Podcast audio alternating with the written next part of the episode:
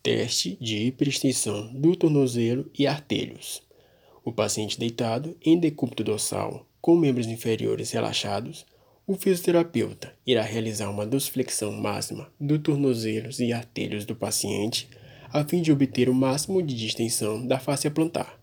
O fisioterapeuta deve, com o polegar de uma das mãos, palpar determinados locais para estabelecer o possível diagnóstico, como por exemplo, a palpação do retropé para identificar pontos dolorosos da presença de um esporão de calcânio na palpação da face da região mais mediana do pé, para localizar a dor decorrente de fascite plantar e palpar a cabeça dos metatarsos, a fim de verificar inflamações que atingem esses locais, metatarsalgias.